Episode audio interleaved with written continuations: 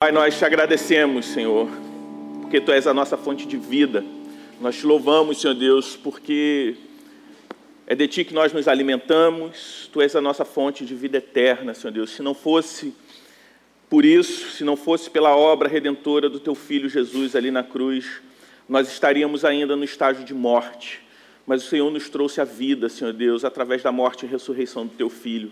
Como nós cantamos aqui, o Senhor tem poder para salvar, só o Senhor tem poder para salvar, porque Jesus venceu a morte. A morte foi vencida e hoje nós estamos aqui vivos. Hoje nós estamos aqui reconectados contigo, que é a nossa fonte de vida, o nosso manancial. Mas a tua palavra diz que também de ti nós nos alimentamos e te pedimos que o Senhor fale com a tua igreja nesse momento em que estaremos meditando na tua palavra que não haja, Senhor Deus, espaço para preocupação, para distração, mas que estejamos aqui conectados, Senhor Deus, inteiros, atentos àquilo que o Senhor quer falar conosco nessa noite, no nome de Cristo. Amém. Você pode se assentar nesse instante. Mais uma vez eu queria dar boas-vindas, se você está aqui nos visitando, especialmente se é a sua primeira vez aqui na Igreja do Redentor, a gente agradece a sua visita e a forma da gente fazer isso de forma prática é te dando um presente e ah, não vai embora sem retirar o seu presente no final desse culto. Nós estamos já há alguns meses numa série expositiva, versículo após versículo, do Evangelho segundo Marcos. E para essa primeira etapa do Evangelho de Marcos, que vai até o capítulo 8, nós temos como título, como tema da série, a identidade do rei. Porque nesses oito primeiros capítulos, o evangelista ele descreve aspectos importantes a respeito da pessoa de Jesus Cristo. E é importante a gente conhecer bem quem Cristo é, para que a gente não seja enganado por é, ilustrações falsas a respeito de Cristo ou incompletas a respeito da sua pessoa, ou ilustrações incompletas a respeito da sua pessoa. E por isso eu queria começar até te fazendo uma pergunta. Você já foi confundido em algum momento? Já acharam que você era uma pessoa que não era você? Isso é, é chato, às vezes é, é um pouquinho constrangedor quando te confundem. Porque quando você é confundido, as pessoas vão te chamar por um nome que não é seu, vão citar fatos que você desconhece, dependendo com quem você for confundido, você pode inclusive estar em problemas. E vão criar também expectativas a seu respeito que não correspondem à sua pessoa. Então, ser confundido não é algo legal, e por que eu estou falando isso? Estou falando isso porque Jesus passou, de alguma forma, por uma confusão, ou por ser atribuído a ele uma pessoa que não representava quem de fato ele era. E uma coisa que eu tenho dito frequentemente na nossa série, nessa série especificamente, é que a forma como nós conhecemos a Cristo determina a forma como nós nos relacionamos com Ele. Por isso é importante conhecer a Cristo de forma profunda, conhecer a Cristo é, da forma como a palavra de Deus o revela para nós. É importante conhecer o nosso Salvador, porque isso vai determinar a forma como nós nos relacionamos com Ele.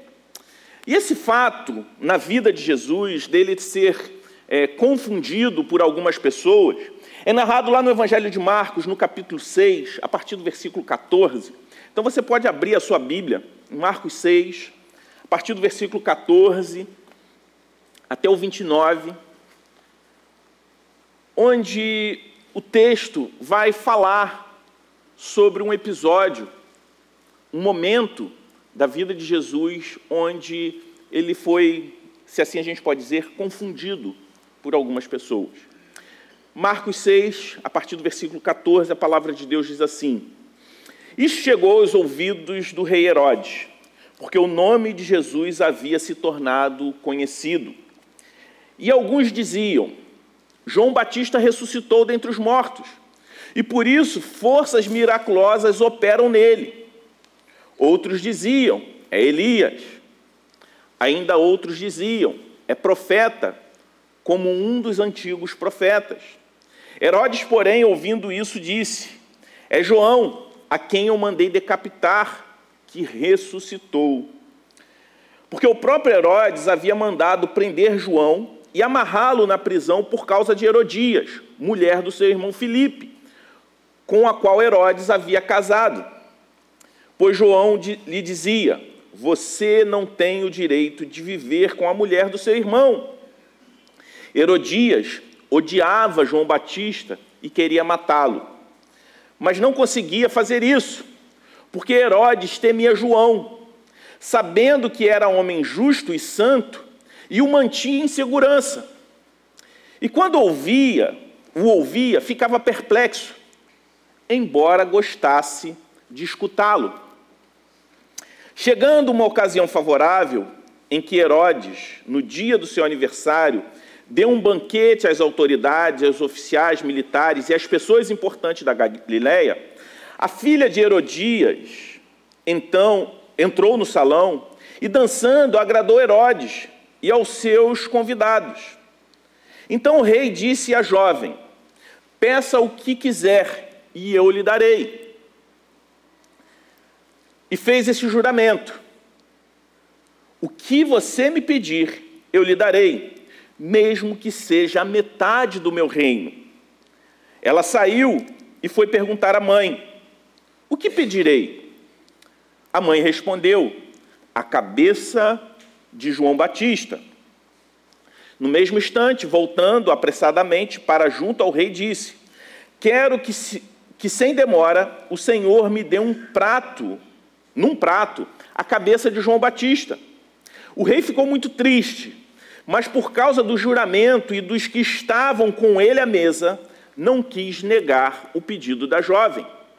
E enviando logo o executor, mandou que lhe trouxessem a cabeça de João. Ele foi e o decapitou na prisão. E trazendo a cabeça num prato, a entregou à jovem. E essa, por sua vez, entregou à sua mãe.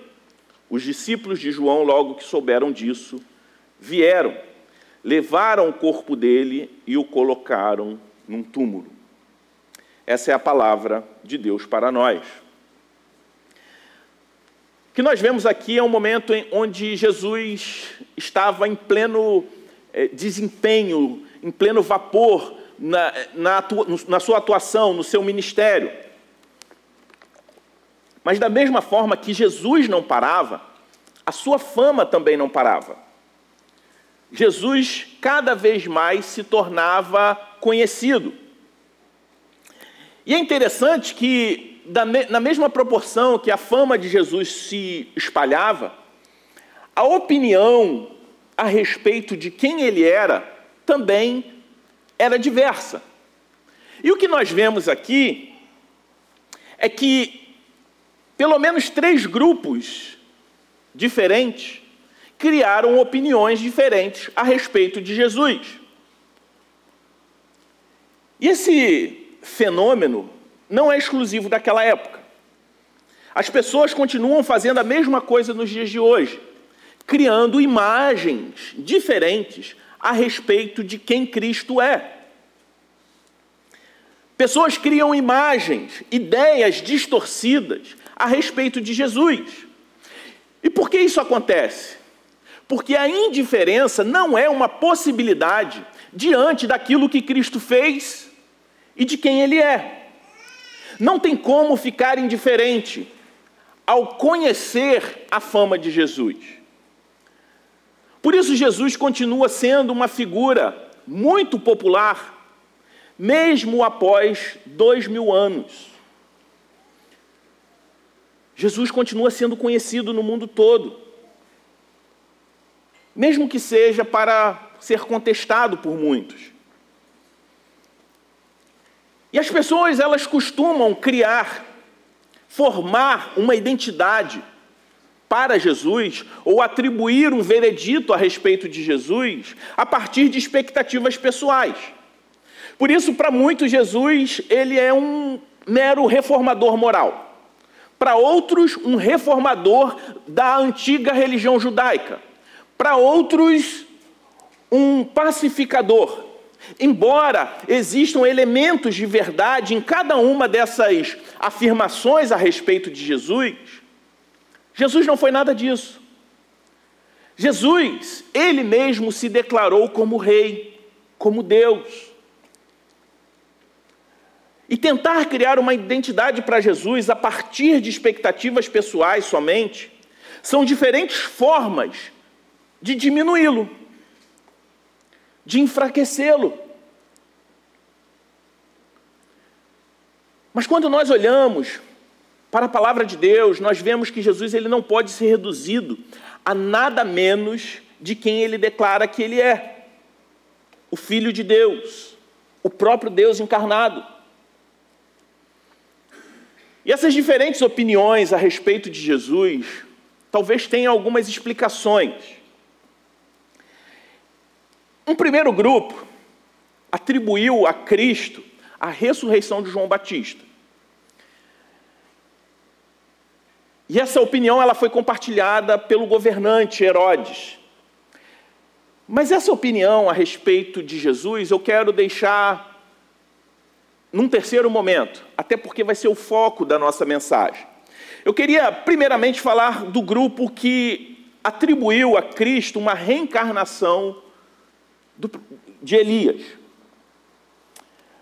E talvez as pessoas que atribuíram a Cristo apenas como uma reencarnação de Elias, tiveram essa opinião a partir de um coração superficial, a partir de uma superficialidade. Alguns criam que ele era essa reencarnação justamente por uma compreensão superficial das Sagradas Escrituras.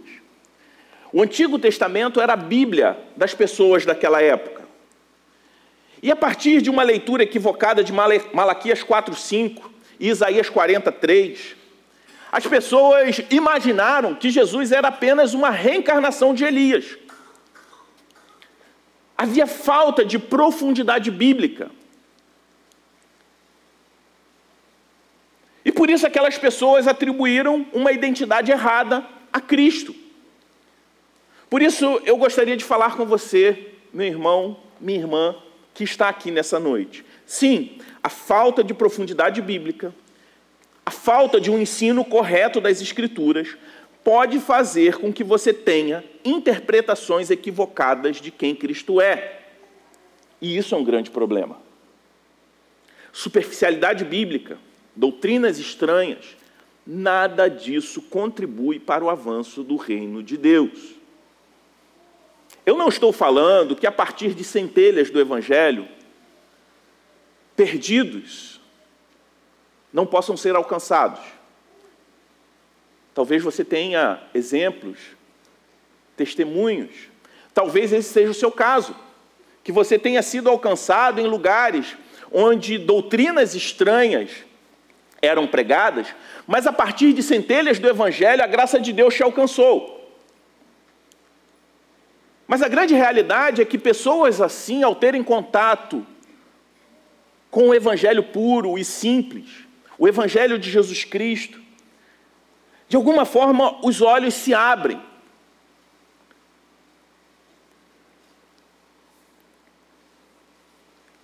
Por isso nós precisamos levar a sério o ensino da palavra de Deus. Por isso nós precisamos levar a sério aquilo que se prega, aquilo que se ensina. Por isso nós precisamos ser criteriosos. Precisamos ser é, muito zelosos com o ensino da palavra e não sermos pragmáticos.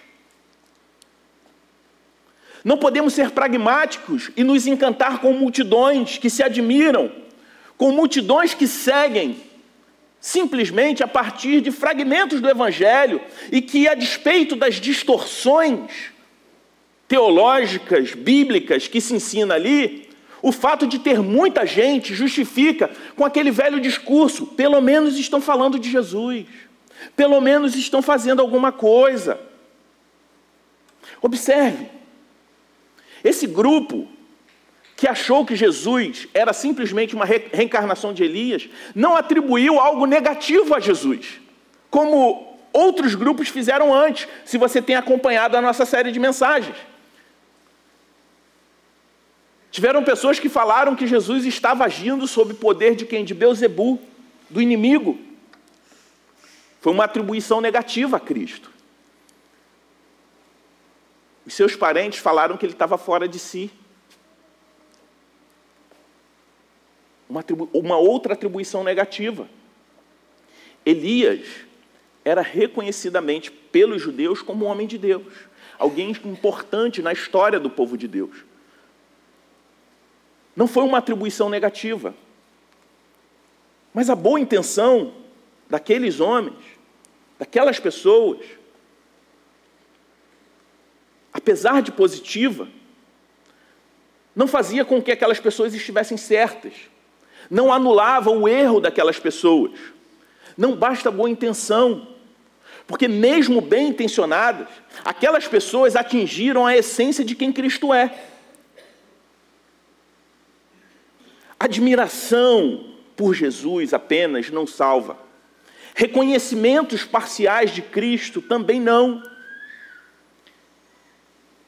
Por isso, afirmações equivocadas a respeito de Jesus também não salvam.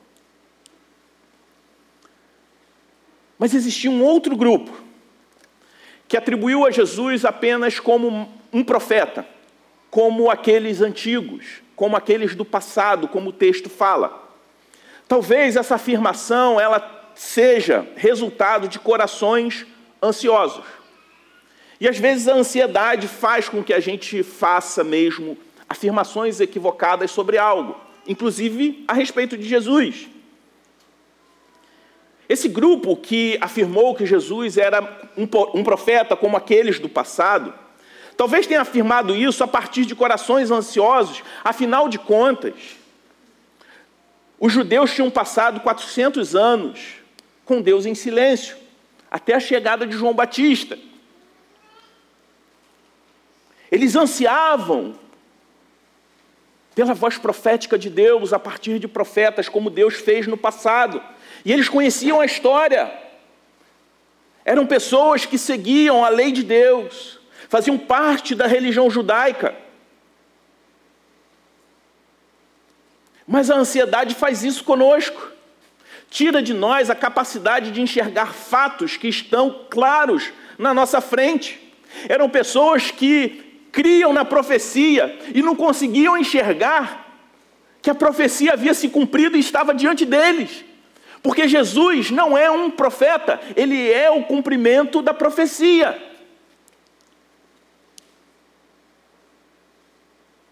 Profecia havia se cumprido, estava diante deles. Mas talvez a ansiedade os cegou. Mas a voz de Jesus, ela é inconfundível. Ele não é mais um profeta, ele é o cumprimento da profecia. Por isso, aqueles corações ansiosos acabaram não percebendo, entendendo, pelo menos no primeiro momento, que a profecia estava entre eles, o rei estava entre eles. Mas eu gostaria de focar na terceira afirmação a respeito de Jesus. Na verdade, a primeira, que Herodes acaba também compartilhando da mesma opinião, que Jesus era a ressurreição de João Batista. Marcos ele dedica mais tempo, mais palavras para relatar a afirmação do coração culpado de Herodes. A culpa atormentava aquele governante. E quem é esse Herodes que o evangelista Marcos diz para nós? Não é o mesmo Herodes do nascimento de Jesus que decretou a morte dos meninos recém-nascidos a fim de matar Jesus. Esse Herodes era filho daquele outro Herodes. Esse Herodes de agora é o sucessor de Herodes o Grande. O Herodes que estamos vendo aqui é o Herodes Antipas, filho de Herodes o Grande. O Grande. Esse Herodes teve uma vida muito promíscua, Herodes o Grande, e teve muitos filhos, a quem ele deu o nome Herodes. Na palavra de Deus são registrados pelo menos quatro filhos de Herodes o Grande que também se chamaram Herodes. E Herodes Antipas, que é o Herodes que manda executar o mandante do assassinato de João Batista, ele era chamado de tetrarca, uma espécie de governador de província. Embora alguns chamassem ele de Deus, ele na verdade era um governador de uma província. E o que está acontecendo aqui? Onde o texto começa a falar sobre a morte de João Batista, aquele que batizou Jesus, aquele que foi o, o, o último dos profetas a anunciar a chegada do Messias. O texto fala que Herodes ele era casado com uma, uma mulher e ela se chamava Herodias. Só que havia um problema conjugal um problema familiar que rondava esse casamento. Herodias era esposa do irmão de Herodes. E ela deixa o seu esposo para se casar com seu cunhado. João Batista, como um profeta, ele denunciava o pecado não só das pessoas, das multidões, mas também das autoridades. Ele confrontava o seu governador diante do seu pecado. Ele não denunciava apenas a corrupção daquele governante ou dos governantes, mas também os seus pecados. Isso traz uma lição interessante para nós. Às vezes nós achamos que a vida das pessoas ela é feita de compartimentos e que desvios morais em determinadas áreas não influenciam em outra área da vida daquela pessoa que, que possa nos influenciar. Talvez João Batista, ele pudesse pensar o seguinte: ah, eu não tenho nada a ver com a vida conjugal do governante. Eu quero saber se ele é um bom administrador, se ele é um bom governante, se ele está fazendo bem o papel dele como governante. Não me interessa o que ele faz da vida particular dele. Mas o que nós vemos aqui é que não foi isso que aconteceu. O que nós vemos aqui é que o profeta João Batista, ele denunciava e falava: Isso não está correto. Você está vivendo com a esposa do seu irmão. Herodes sabia que estava errado. Embora ele não se arrependesse, embora ele não renunciasse o seu pecado, ele sabia disso. Diferente de Herodias, ela não aceitava a repreensão. Pelo contrário, a repreensão de João Batista a deixava o quê? Furiosa. Alimentava um ódio em seu coração contra João Batista. E é interessante porque o texto diz que Herodes prende João Batista, e a prisão era, inclusive, uma forma de manter João Batista vivo. O texto diz que era uma forma de manter João Batista o quê? Seguro. Porque ele sabia que João Batista solto, a sua mulher, Herodias, ela seria capaz, inclusive, de atentar contra a vida dele. E é interessante, porque o texto também diz que, João, que Herodes ele descia lá até a prisão, ele ouvia João Batista, ele ficava perplexo, mas ao mesmo tempo se admirava. Ele sabia que estava errado, embora não se arrependesse. Ele gostava de ouvir a palavra de Deus através de João Batista, mas ao mesmo tempo ele rejeitava. O que nós vemos aqui é um coração dividido. Um homem com coração dividido. Um coração dividido que o levou a conviver com a culpa. Que o levou, através da culpa, a atribuir a Jesus a ressurreição daquele homem íntegro e justo que ele havia assassinado. Texto aponta pelo menos duas razões para Herodes assassinar, aceitar matar João Batista, não ter poupado a vida de João Batista. Num primeiro momento, ele fica com medo de perder a sua popularidade. O texto diz que João Batista ele havia jurado à filha de Herodias que faria o que ela pedisse, e ela pediu a cabeça de João Batista. Todo governante ele preza pela popularidade. Todo governante, todo político, e nós brasileiros, infelizmente, estamos eh, acostumados a ver isso. Governantes que tomam decisões populistas, a fim de não perder ali o seu status. E ele não honrar com um juramento lhe traria, naquele momento, um desconforto enorme. Talvez num primeiro momento ele não tenha matado João Batista antes do juramento, também por isso.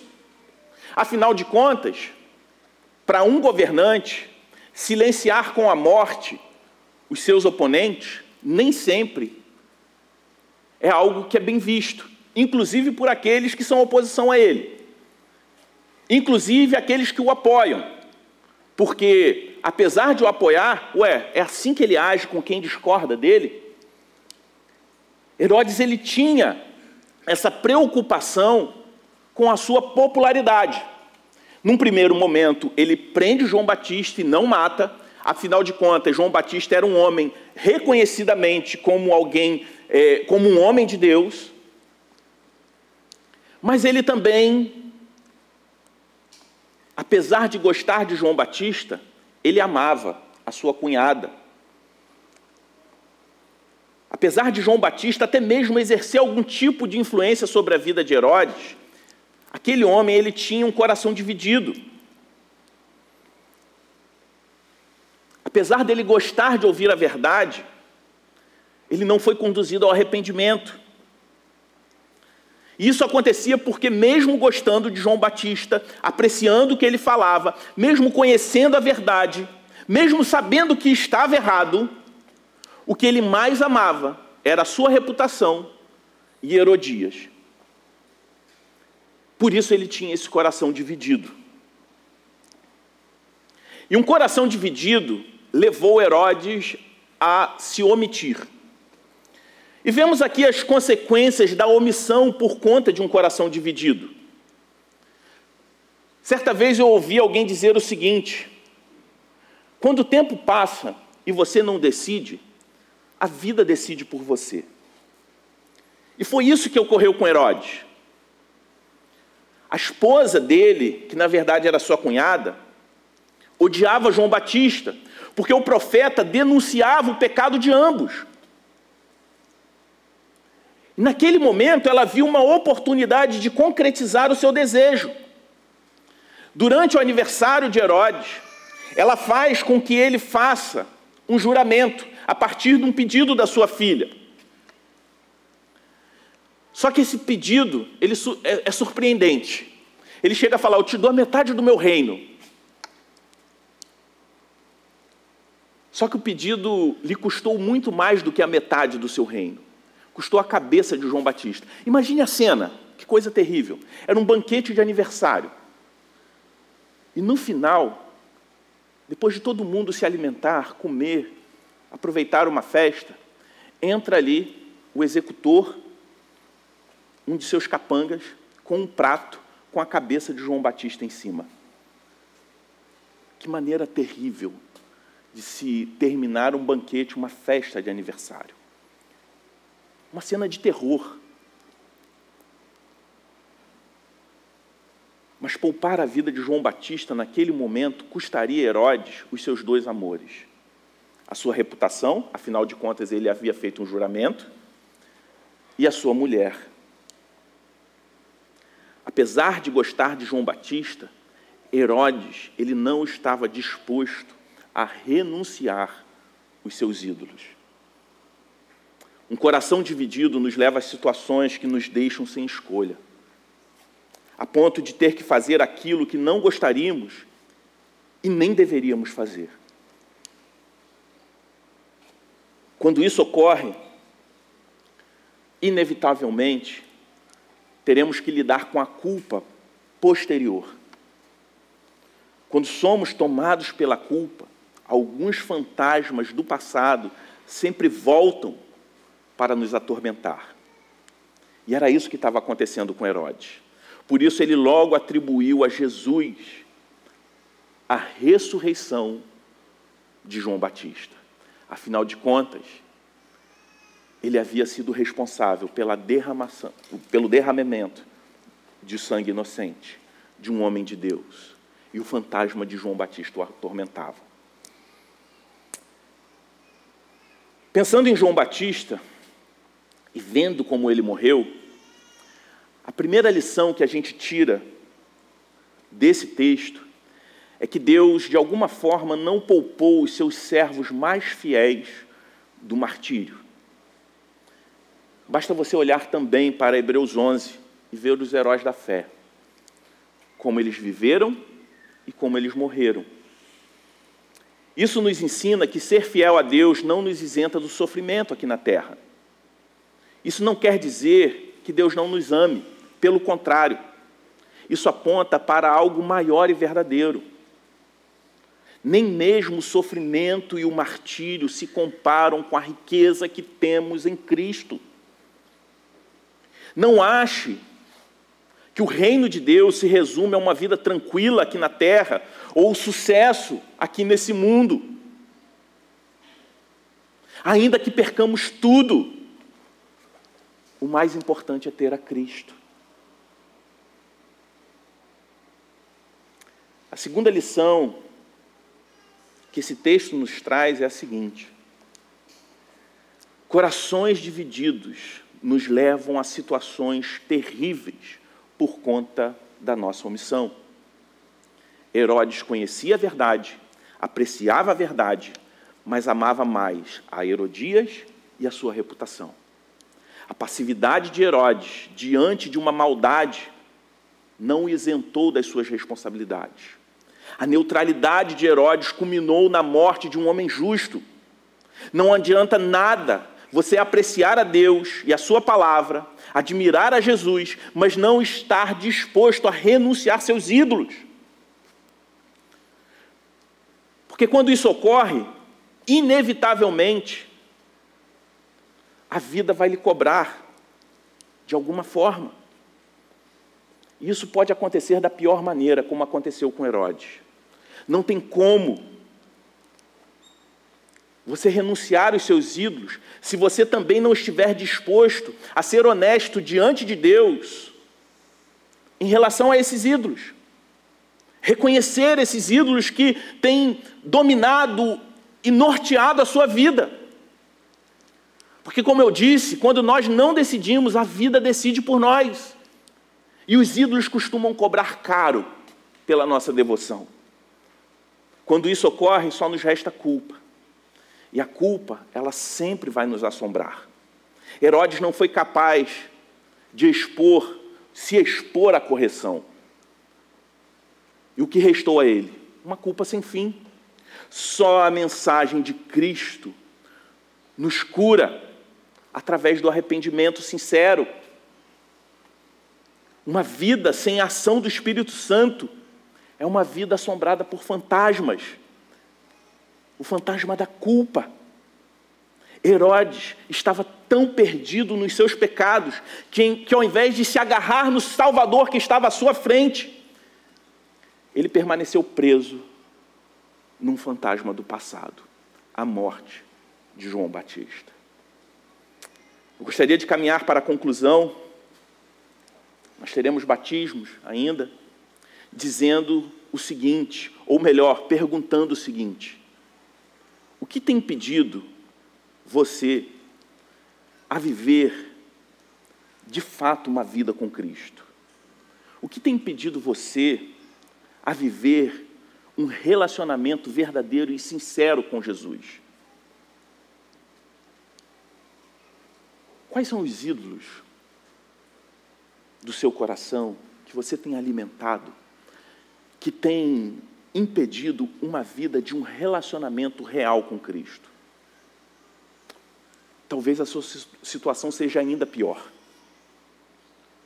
Talvez você já esteja vivendo como Herodes, sendo atormentado pelos fantasmas da culpa. Mas a boa notícia do Evangelho, ela nos liberta, não só dos ídolos, mas também da culpa. Só há um remédio para a liberdade e para a culpa, para nos livrar da culpa. É conhecer o Rei verdadeiro. E conhecer o Rei verdadeiro implica renunciar a distorções a respeito de Cristo. Conhecer o Rei verdadeiro é não se limitar a fragmentos de quem Cristo é, parcialidades a respeito da pessoa de Jesus. O Rei que é verdadeiramente Deus e viveu como verdadeiramente homem. Se renda ao Cristo verdadeiro e se encontre com um único Salvador que vai te libertar dos ídolos que dividem o seu coração, aquele que é o único capaz de te libertar dos fantasmas da culpa. Não viva aqui nesse mundo com o coração dividido. Saiba que o Rei Jesus é aquele que quer reinar em nossos corações, é aquele que quer ser o nosso dono, aquele que quer nos dirigir, é aquele que quer governar as nossas vidas. E quando ele governa, os ídolos vão embora e a culpa acaba. Porque todo pecado é depositado aos pés da cruz. E quando estamos aos pés da cruz, nós somos lavados, somos remidos pelo sangue do Cordeiro. Nós somos declarados justos e aceitos como filhos de Deus. Essa é a boa notícia do Evangelho. Portanto, conheça a identidade desse rei. Não se contente com afirmações equivocadas de quem Cristo é, porque elas não vão nos conduzir a uma vida de liberdade, nos livrar dos ídolos e da culpa. Pelo contrário, afirmações equivocadas, compreensões equivocadas a respeito de Cristo, só vão alimentar a culpa e o sentimento de condenação. Se renda a Cristo, conheça Ele, e só há um caminho. Se entregue a um relacionamento verdadeiro com Ele, se alimente da palavra de Deus, experimente da verdadeira liberdade que só há em Cristo Jesus. Amém? Vamos orar?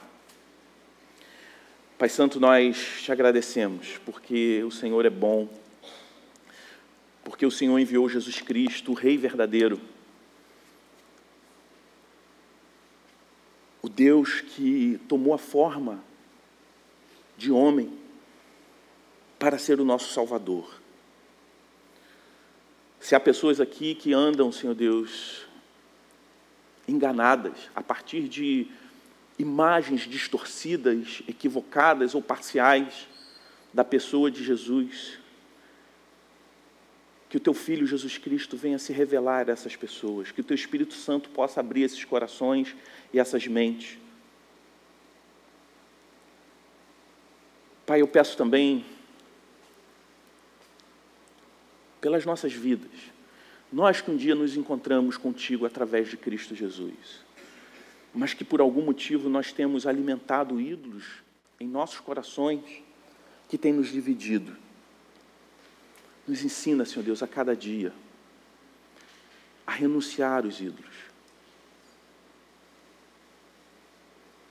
E deixar, Senhor Deus, que o Senhor governe de fato as nossas vidas. Nos ensine, Senhor Deus, a obedecer a tua palavra.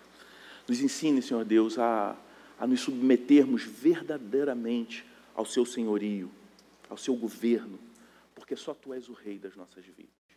No nome de Cristo é que nós oramos. Amém.